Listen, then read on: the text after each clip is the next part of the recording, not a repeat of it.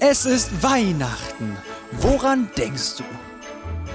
Das Leben wird immer teurer. Am Wochenende seien von russischer Seite erneut iranische Angriffsdrohnen eingesetzt worden. Besonders die hohen Energiekosten belasten die Menschen enorm. Okay, das war ein sehr harter Einstieg. Vielleicht denkst du bei Weihnachten auch an Folgendes. Vielleicht denkst du auch an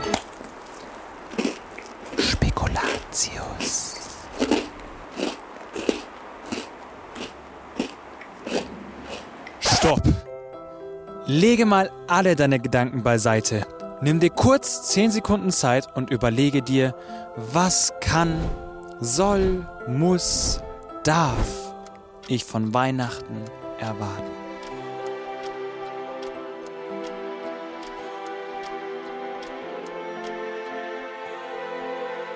Erwarte Hoffnung, Frieden, Freude. Jetzt.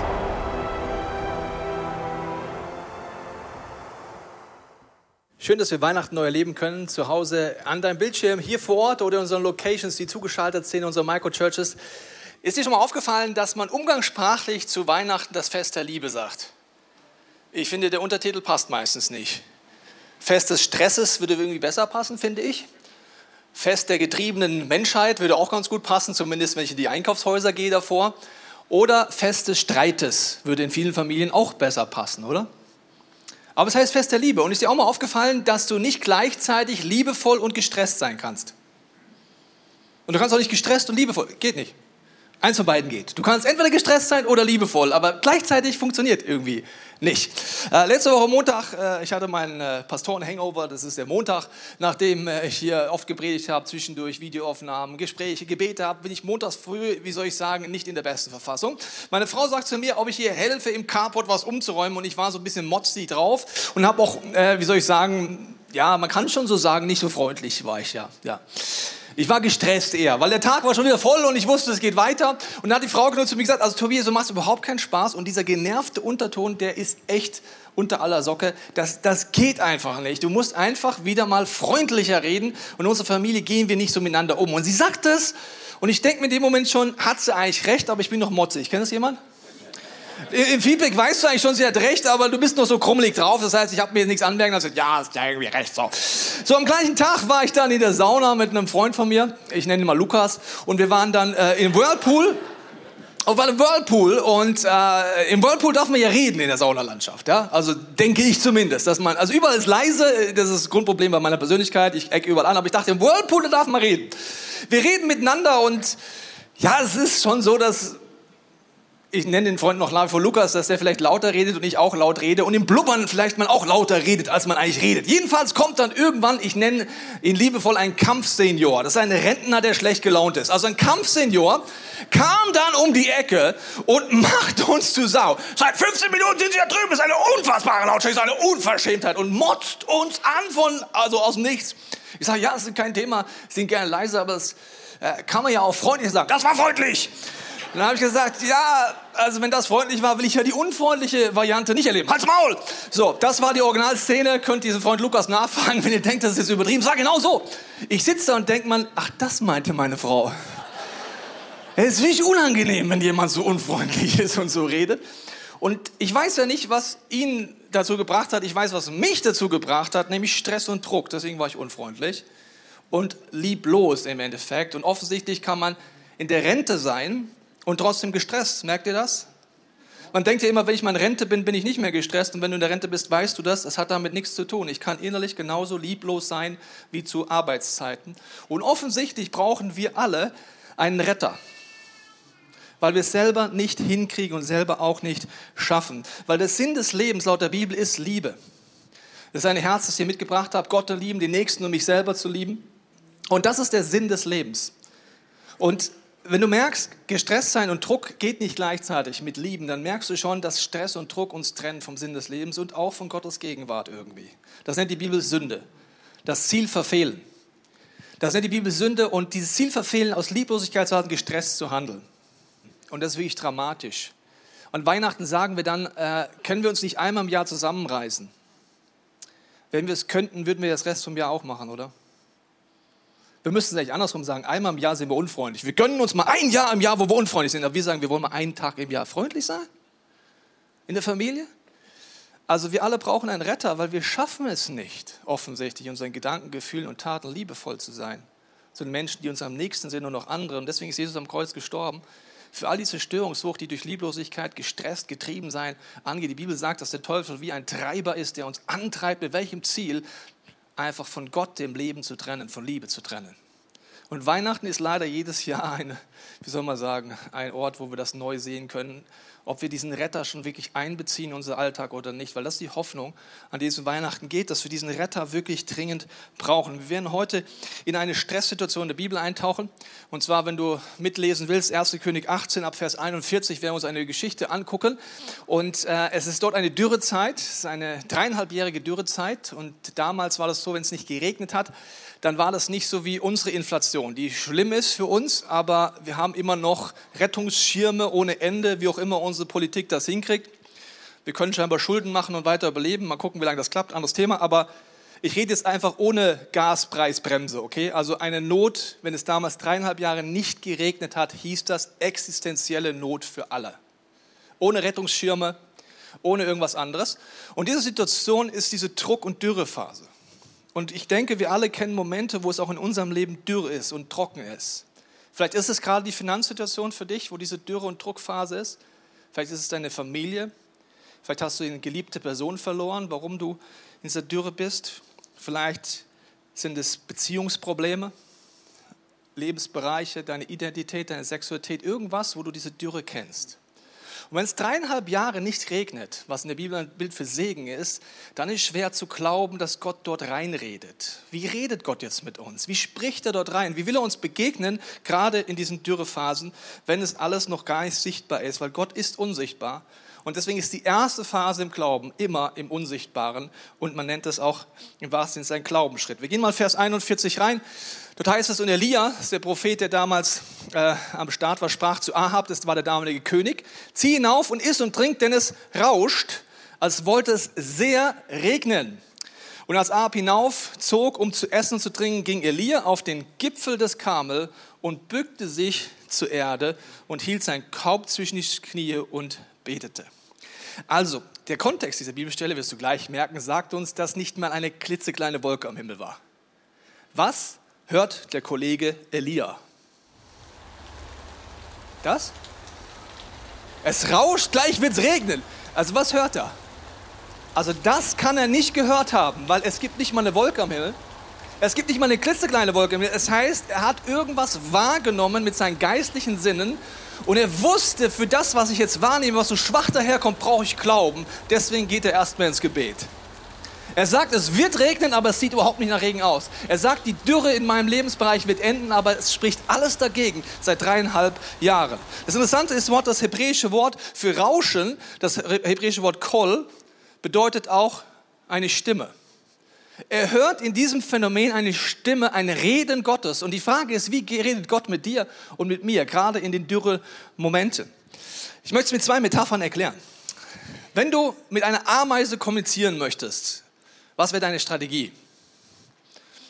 Anschreien, leise reden, YouTube-Video vorspielen, Bilder malen, tanzen, Worship-Song singen. Also wie willst du mit der Ameise kommunizieren? Also ihr merkt schon, funktioniert nicht. Ich müsste theoretisch eine Ameise werden und auf ameisisch reden. Wie auch immer das geht, ja? Also wenn ich alles könnte, müsste ich eine Ameise werden und ameisisch reden. Aber wie erkläre ich jetzt eine Ameise, dass ich nicht immer eine Ameise war? Ich war mal ein Mensch. Äh, wie erkläre ich denn das jetzt? Und dass da hinten ein Traktor kommt mit einem Flug dran und der macht den Ameisenhaufen hier platt. Wie erkläre ich auf ameisisch, selbst wenn ich eine Ameise bin, auf ameisisch etwas, was die Ameise nicht denken kann? Ein Traktor. Was ist ein Traktor? Ja, das läuft mit Benzin. Benzin. Ich müsste irgendwelche Metaphern aus Ameisenhausen nehmen und mit irgendwelchen Bildern versuchen zu beschreiben, was da draußen los ist und hoffen, dass sie mir glauben, weil die Gefahr auf sie zukommt, nämlich der Traktor und der Flug. Das gleiche macht Gott an Weihnachten. Wir feiern, dass Gott Mensch wird. Und der Unterschied zwischen mir und Ameise ist nicht ansatzweise so krass, wie Gott sich erniedrigt, dass er Mensch wird. Und er kommt nicht nur als Mensch, sondern er kommuniziert, menschlich mit uns, dass wir es verstehen. Und das ist abgefahren. Das werden wir uns heute genauer angucken, was wir so an Weihnachten feiern. So wie bei meinem Hund. Er ist Buddy und er ist anderthalb Jahre alt, er ist gerade Teenager, wunderbar. Golden Retriever. Und ich habe Gott sei Dank einen Freund, der ist Hundecoach. Und der erklärt mir von der ersten Sekunde an immer das Gleiche. Tobias, das ist ein Hund und der versteht nur hundisch, also übersetzt gesagt. Der versteht nicht menschlich. Wenn du mit ihm redest, sagst, Fifi, Fifi, der Fifi weiß nicht mal, dass er Fifi heißt. Woher sollte denn wissen, was Fifi heißt? Verstehst du? Der Fifi kann ruff, ruff, ruff. so, das kann er. Fifi habe ich noch nie sagen gehört. Das heißt, er versteht dich nicht. Warum ich rede wie ein Mensch. Was versteht ein Hund? Körpersprache. Entweder aggressiv, dagegen gehen, ignorieren, wegtreten und Betonung. Betonung, versteht er? Und Mimik. So, das versteht ein Hund, aber den Rest versteht er gar nicht. Wenn Hundebesitzer mit Hund redet, Mensch, Fifi, das war aber auch nicht gut. Also ich bin jetzt wirklich enttäuscht von dir, was du da gemacht hast. Der Hund guckt hin, will mit dem Schwanz, denkt sich, was will der von mir? Es macht Spaß. Solange dein Hund mit dem Schwanz wedelt, findet der es lustig. Du denkst, du schimpfst mit ihm, aber er denkt, es ist lustig. Ja?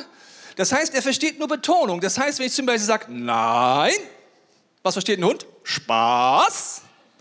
Er versteht dich nicht, ist klar, oder? Das heißt, du sagst nein und der Hund macht will, will, will, will. Nein, will, will, will, will. Ohne den Coach hätte ich niemals gewusst, wie ich mit diesem Teil kommunizieren soll. Weil ich bin Menschprofi und kein Hundeprofi. Ein Hund kann sich entschuldigen bei dir. Er kann dir klar sagen, dass er dich verstanden hat. Aber er kann dir auch klar zeigen, dass er nicht verstanden hat. Und Sprache versteht er gar nicht. Ich könnte dem größten Mist beibringen. Ich kann sagen, Güllehülle und dann setzt er sich hin. Ich kann sagen, die Oma ist auf dem Motorrad und er macht Platz. Er versteht mich ja nicht. Verstehst du? Also es ist ja klar. Er versteht Körpersprache, Mimik und so weiter. Und das ist das Problem, wenn jetzt jemand Hundeangst hat. Kleine kurze Therapiestunde. Du kommunizierst menschlich und denkst, dass der Hund dich versteht, aber versteht in Hundesprache dummerweise immer das Gegenteil. Wenn du Angst hast, schaust du den Hund an, weil jemand hat dir erzählt, der riecht Angst. Und ich sehe, schwitze ich schon? Rieche ich schon? Oh, nein. Und du schaust ihn an, gleich kommt er bestimmt hierher. In Hundesprache heißt anschauen, begrüßen. Zwei Hunde begegnen sich und schauen sich nur an. Die, die bellen nicht, die, machen, die, schauen nur. Und mit Blicken sagen sie, rennst du weg, renn ich weg, spielen wir Fangen, äh, was machen wir denn jetzt? Wollen wir ein bisschen keilen? Sind hier zwei Rüden, die mal kämpfen? Nur mit Blicken. So, du guckst den Hund an, denkst dich, ach, was will die machen? Will die wegrennen? Will die spielen? Will die kämpfen? Was, die schaut mich immer noch an. Also Herrchen schaut mich mal an, aber die guckt mich die ganze Zeit an. Das ist eine Partykanone, die will, dass ich komme. Und du denkst, komm auf keinen Fall. Nächstes Problem, du tust die Arme hoch, weil du denkst dir, na ja, besser, der beißt mich nicht. In Hundesprache, die verstehen nur Körpersprache. Wenn ich so mache und sage, nimm mich auf keinen Fall in den Arm. Hä? So verstehe ich dich, nimm mich auf keinen Fall in den Arm. Aber so denke ich, ja klar, so was denkt der Hund, der hat die Hände oben. Die will, dass ich hochspringe. Wie cool ist das denn? Die schaut mich die ganze Zeit an. Herrchen ist so bieder, da darf man nicht hochspringen, da muss ich bedienen. Aber die will spielen. Die will auch noch, dass ich hochspringe. Und dann wird er mit der Schnauze gegen deine Hand springen, weil Hunde haben, das ist Körpersprache. Das wird er machen. Es sei denn, er ist perfekt erzogen, dann bleibt er sitzen, aber das gibt es selten.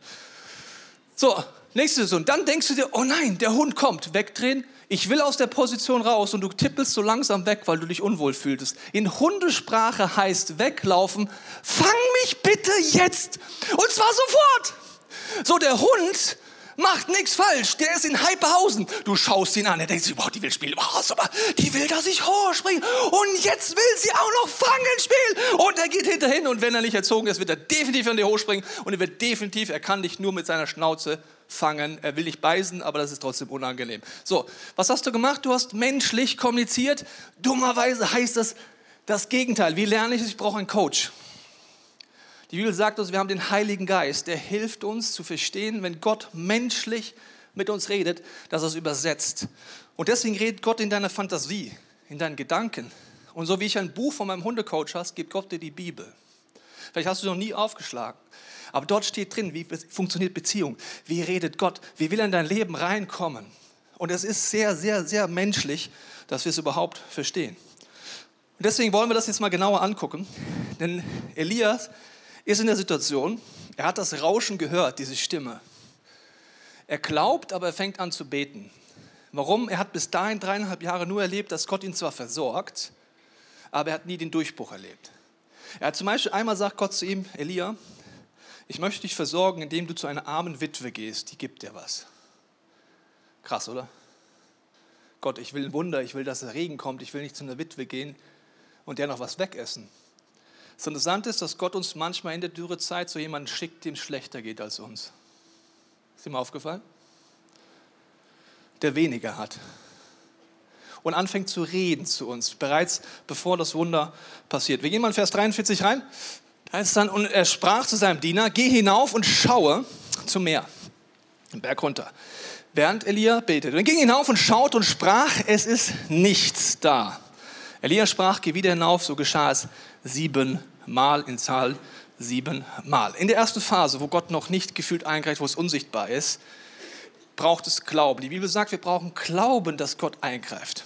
Lukas, vielleicht könntest du es mir mal helfen zu illustrieren. Du bist mal dieser Kollege. Lukas, also ich bin Elia, ich bete jetzt hier. Ich gehe jetzt mal in diese Gebetsposition, Kopf zwischen die Knie. Ich mache zu wenig Pilates.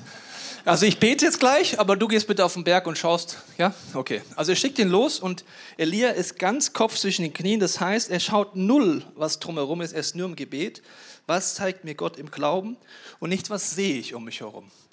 Um ich sehe, tue ich keine Wolke, kein Regen, gar nichts. Er fokussiert sich komplett auf das, was Gott vorhat und ist am Beten, dass der Regen kommt. Er schickt ihn weg und wartet dann auch im Gebet. Dann kommt er irgendwann wieder und denkt sich, naja gut, ich habe ja gebetet. Lukas, wie sieht es aus? Wie soll ich sagen? Also, da ist nichts. Also nix. Nix, nix, nix, nix. Nix. Kannst du bitte nochmal gehen? Danke. Also Elia betet einfach weiter und ich weiß nicht, ob du die Situation kennst, ich kenne sie sehr gut. Das sind Momente, wo ich darauf warte, dass Gott eingreift und es ist ja nicht so, dass nichts passiert. Rein physik physikalisch äh, wird Regen so erzeugt, dass Wasserdampf aufsteigt und Regen in der Produktion ist. Also es, im Glauben eigentlich passiert schon etwas, aber ich sehe es dummerweise gar nicht. Ich bin am Beten und am Warten. Und es ist der Punkt, wo du vielleicht betest, deine Familie für Durchbruch, für Heilung, dass jemand zum Glauben kommt und dann denkst du dir, Gott, hat es jetzt geklappt und? Äh, nix. Gar nichts. Null. Null. Kannst du bitte nochmal schauen gehen? Ich bete weiter, ja. So, ich bete weiter. Und das sind Momente, Hebräer 11 heißt es dazu folgendermaßen über den Glauben. Es ist aber der Glaube eine feste Zuversicht dessen, was man hofft und ein Nichtzweifeln an dem, was man nicht sieht. In dieser Phase des Unsichtbaren sehe ich nicht, dass Gott eingreift. Ich bin im Glauben unterwegs, ich bete und hoffe, dass, es passiert. Die Krankheit ist immer noch da, das Problem ist immer noch da, die Finanzkrise ist immer noch da. Aber ich bleibe dran und bete. Lukas, wie sieht's aus? Immer noch nichts. Gar nichts, nix? Gar nichts, nix, nix, nix, nix. Kannst du bitte nochmal gehen, danke.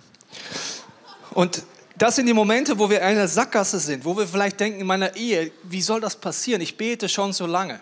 In der unsichtbaren Phase können wir von Elia merken, dass er im Glauben dranbleibt, weil er sich innerlich fokussiert auf das, was Gott ihm zuspricht und was Gott tun will und was er machen möchte. Es ist wie online, du bist zu Hause dabei, ich sehe dich nicht, aber ich weiß, dass du da bist. Oder ISF Augsburg, ich weiß, dass ihr jetzt gleich jubelt, obwohl ich euch nicht sehe und höre. War nicht schlecht. Starnberg, auch ihr, ich weiß, dass ihr jetzt jubelt und obwohl ich euch nicht sehe. Okay, unentschieden, oder? Was sagt ihr? Gleich laut? Ja, gut. Lukas? Ich habe nichts zu jubeln. Immer nichts. Gar nichts. Gar nichts. Kannst du bitte nochmal gehen, danke. Wie viel waren wir jetzt? Viermal, oder? Vier? Im Glauben sieht es total bescheuert aus. Wenn du im Glauben lebst und hoffst, dass Gott eingreift, dass er heilt, dass er befreit, dass er irgendwas tut, da fühlst du dich einfach blöd und du fühlst dich auch bloßgestellt. Du fühlst dich so, als würde Gott gar nicht wirken. Und so möchte ich dich auch einladen, im Glauben hinzuschauen und zu überlegen, was ist in deinem Bereich, wo du sagst, du hast keinen Glauben. Weil beim siebten Mal, ich überspringe das jetzt mal, damit der Lukas jetzt noch gleich noch kann, beim siebten Mal kommt der Diener zurück, okay? Lukas, ja, also es ist was, was? Ja, was Kleines, vielleicht, vielleicht eine Wolke. Also eine kleine Wolke. Ja, also ganz, ganz, ganz klein. So unbedeutend. Ganz unbedeutend. Man sieht es kaum, aber es ist da was da. Super, danke Lukas, danke, danke. Überleg mal, also beim siebten Mal sieht er eine kleine Wolke, sie ist so unbedeutend. Und wenn du im Glauben anfängst zu gehen, das wirkt alles so unbedeutend. Wenn du betest, wenn du Gott suchst, wenn du anfängst, das wirkt alles so, als würde es gar nichts bringen. Aber Elia flippt vollkommen aus, als er die kleine Wolke von der hört. Dann heißt es in der Bibelstelle, als er dieses Zeichen Gottes sieht, und beim siebten Mal sprach er, siehe, steigt eine kleine Wolke auf, auf dem Meer wie eines Mannes Hand. Das ist wirklich nicht groß. Elia sprach, geh hinauf und sage Ahab, spann an und fahre hinab, damit dich der Regen nicht aufhält. Und ehe man sich's versah, wurde der Himmel schwarz und Wolken von Wind und es kam ein großer Regen. Und in der Bibel ist Regen immer Segen. Er bleibt dran, er lässt sich nicht aufhalten, er betet und sagt, Gott bricht durch. Und ich weiß nicht, wo du das brauchst in deinem Leben, aber ich möchte dich heute einladen, in diesem Lebensbereich neu dran zu bleiben und das unbedeutend zu verachten.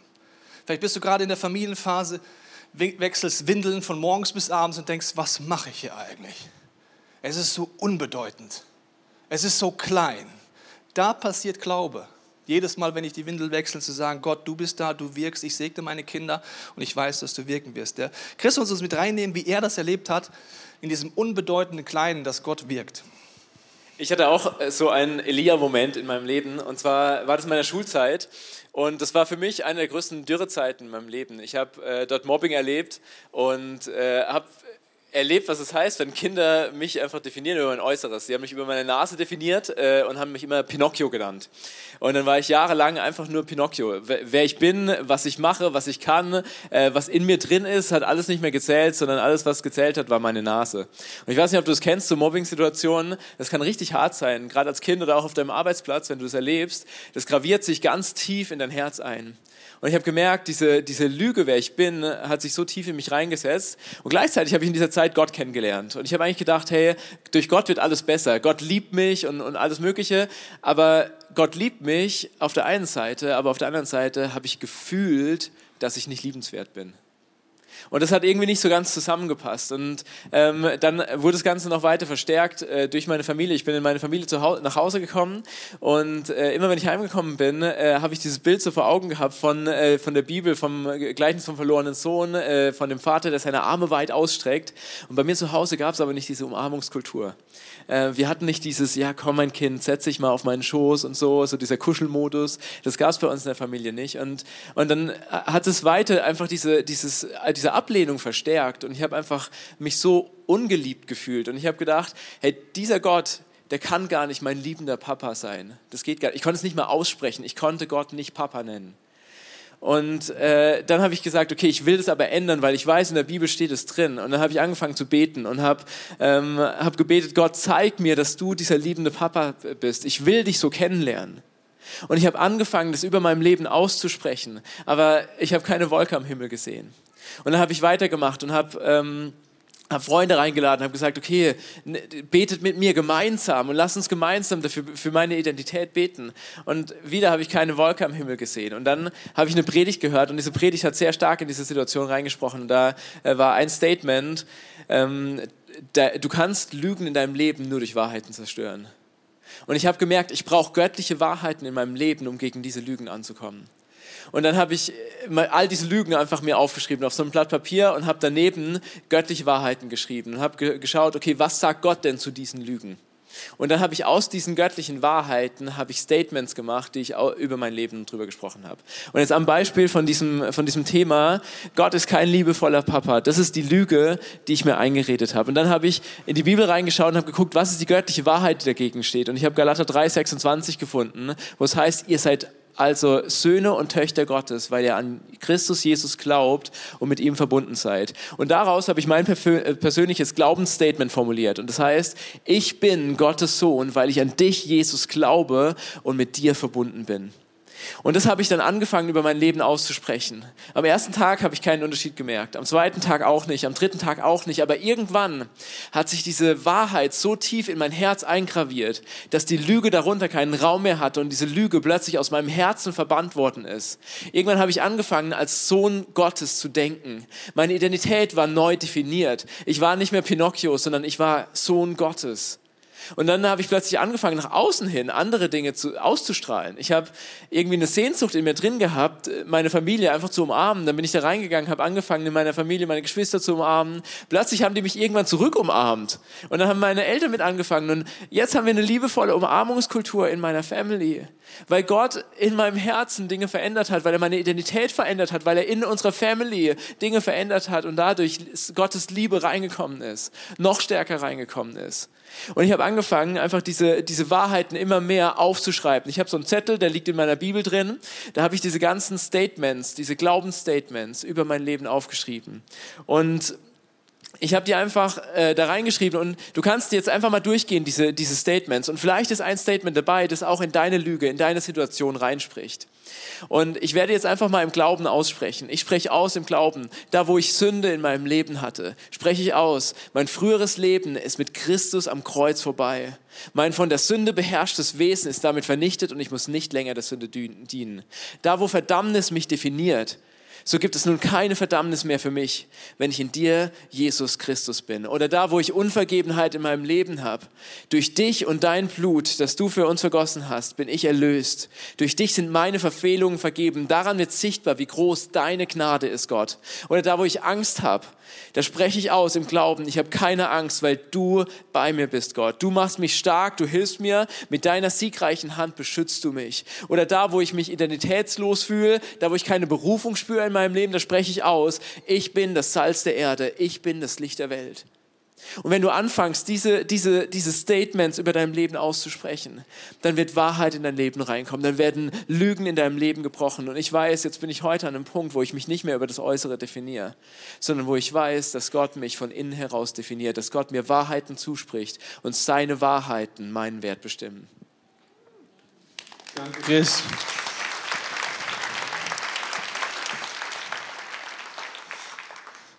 Chris hat diese Phasen auf seinen Lebensbereich übertragen. Er hat diese Phase, wo es im Unsichtbaren war, wo er im Glauben gelernt hat, dass gerade die Bibel, wie ich sie am Anfang gesagt habe, der Ort ist, wo Gott Wahrheit zuspricht, Glauben zuspricht, weil in der unsichtbaren Phase, weißt du noch, brauche ich Glauben nicht aufzugeben.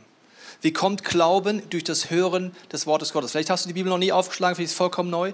Dann schenken wir dir gerne heute eine Bibel. Probier das mal aus, dass Gott anfängt, dir Dinge zuzusprechen, wo du in der unsichtbaren Phase noch kein kleines Wölkchen da ist, trotzdem dran bleibst. Und dann die erste Umarmung, das erste kleine Wölkchen, nicht aufgeben, sagen, Gott, ich bleibe dran, bis dieser Regen kommt in meinem Leben, bis dieser Segen durchbricht. Und auch das kannst du heute ganz neu für dich entscheiden. Ich weiß nicht, ob du es für einen Lebensbereich brauchst, ob du es grundsätzlich brauchst, ob du gerade sagst, du bist gestresst, ob es Lebensbereiche sind, die einfach sich trocken anfühlen. Wir wollen uns ausstrecken nach, ich nenne das mal dieser Segensdusche Gottes. Wir wollen uns ausstrecken danach, dass Gott diesen Regen schenkt, in unser Leben. Und das wollen wir folgendermaßen machen. Wir haben vier Stationen für dich aufgebaut. Sie handeln ums Thema Glaube, ums Thema Versorgung, Treue und Hoffnung. Und an diese Station kannst du hingehen und auf der einen Seite dir eine Bibelstelle holen und anfangen, wie der Christ diese Bibelstelle zu beten über deiner Dürre, über dem, wo du Gottes Eingreifen brauchst. Vielleicht sagst du aber heute, ich möchte etwas bringen an die Station. Vielleicht fällt dir eine Bibelstelle ein, die dir hilft oder Gott erinnert dich an eine Bibelstelle. Dann schreib sie mit Edding gerne an diese Station, dass andere davon gesegnet sind. Und lass uns unser Herz öffnen für diesen Segen Gottes, für diese Segensdusche Gottes, gerade in den Bereichen, wo wir gerade vielleicht gar keinen Glauben haben. Ich habe gesagt, wir alle brauchen einen Retter. So habe ich angefangen. Wir alle kommen ans Grenze. Wir alle schaffen das nicht, in diesem Sinn des Lebens zu laufen, ohne göttliche Kraft ohne göttliche Vergebung, Veränderung, ohne dass er es hervorbringt. Selbst glauben können wir nicht ohne ihn. Wir können sagen, Gott, hilf mir in meinem Unglauben. Und so wollen wir Gott einladen, in aller Schwachheit diese Segensdusche erleben. Und ich lade dich ein, mit mir aufzustehen. Wir werden von diesen Stationen aus beten, damit du auch gleich genau weißt, wo du sie findest. Und dann kannst du die gesungenen Gebete nutzen oder eben auch an die Station gehen. Und weil Gott dein Versorger ist und ganz genau weiß, was dir fehlt und was du brauchst, darf ich dich segnen mit einem sehr, sehr starken Satz aus Psalm 23. Da heißt es, der Herr ist dein Hirte, nichts wird dir mangeln. Ich setze Glaube über dir frei mit Markus 11, Vers 24. Alles, was du betest und bittest, glaub nur daran, dass du es empfängst, so wird es dir zuteil werden. Und ich spreche dir Treue zu, dass du Treue erlebst und das erlebst, dass du selbst treu sein kannst. Im Psalm 91 spricht Gott, du liebst mich von ganzem Herzen, darum will ich dich retten. Ich werde dich schützen, weil du mich kennst und ehrst. Wenn du zu mir rufst, erhöre ich dich. Und ich spreche dir Hoffnung zu, wo du hoffnungslos bist. Mit Jeremia 29, da heißt es, selbst wenn du in der Hoffnungslosigkeit gefangen bist, wird Gott dir neue Liebe und neue Hoffnung geben. Und Vater, das bete ich jetzt für jeden von uns. Wir wollen uns ausstrecken nach dir. Wir wollen dir Raum geben in unserem Leben. Wir wollen an diese Stationen gehen, an diese Tankstationen, uns Bibelstellen holen, sie aussprechen, diese gesungenen Gebete nutzen, zu Hause und auch hier vor Ort. Und sagen, Gott, wir strecken uns nach dir aus. Wir brauchen deinen Segen. Wir brauchen deinen Regen in diesen Trockenheiten. Wir brauchen deinen Glauben. Lass uns das einfach gemeinsam jetzt so machen.